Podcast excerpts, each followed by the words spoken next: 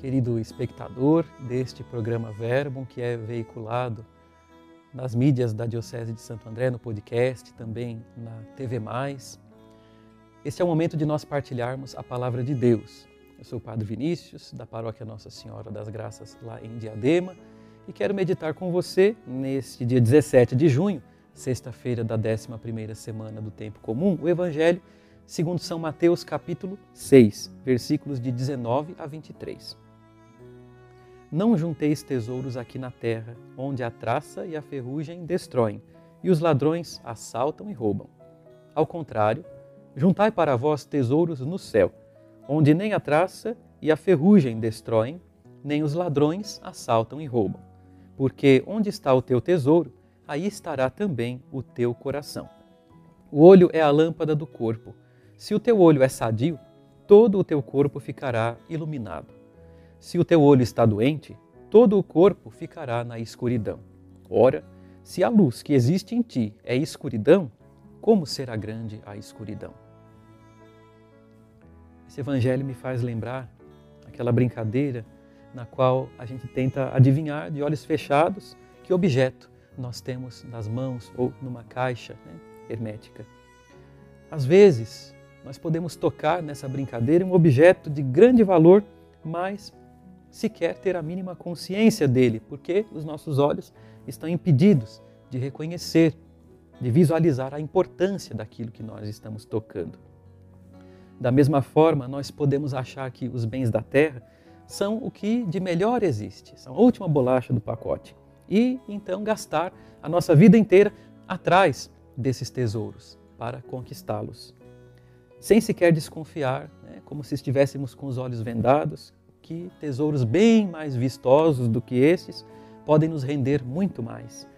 mas apenas estão fora do nosso campo de visão. Por isso, o Evangelho de hoje nos convida a pingar um colírio diferente nos nossos olhos, para que eles se dilatem e eles de fato consigam enxergar além o colírio da abertura à graça de Deus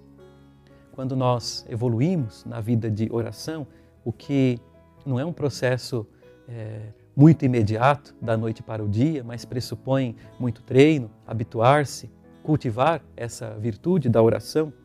quando também nós nos aproximamos com muita sinceridade dos sacramentos, com desejo de receber a graça que eles nos comunicam, quando nós lemos a vida de um santo, né, que nos estimula, nos entusiasma através do seu exemplo de vida, então um novo caminho se abre diante de nós e assim, como quem pingou aquele colírio, nós podemos enxergar com facilidade o que de fato tem valor na nossa vida e que está oculto aos olhos dos homens tão é, preocupados em ir atrás dos tesouros perecíveis. O que nos aguarda é a eternidade para a qual nós estamos caminhando a partir da fé que nós vivenciamos. Portanto, meu irmão, minha irmã, que o Senhor nos conceda hoje essa alegria de revisitar a nossa vida, de rever os nossos valores e também de confrontar os valores dos nossos tesouros, os tesouros da terra, atrás dos, dos quais nós estamos, e também o, o valor dos tesouros do céu, e perceber que cada um tem o seu lugar e que existe uma hierarquia que nós, respeitando, certamente ganharemos na loteria, né, para nos tornarmos então capazes de avaliar com realismo as nossas prioridades e as metas da nossa vida, profissional, familiar, social e cristã. Para que o Senhor nos conceda essa luz de priorizarmos aquilo que está em ordem de grandeza no primeiro lugar, que desça sobre você, sobre sua família, sobre suas intenções, a bênção de Deus Todo-Poderoso, Pai e Filho e Espírito Santo. Amém.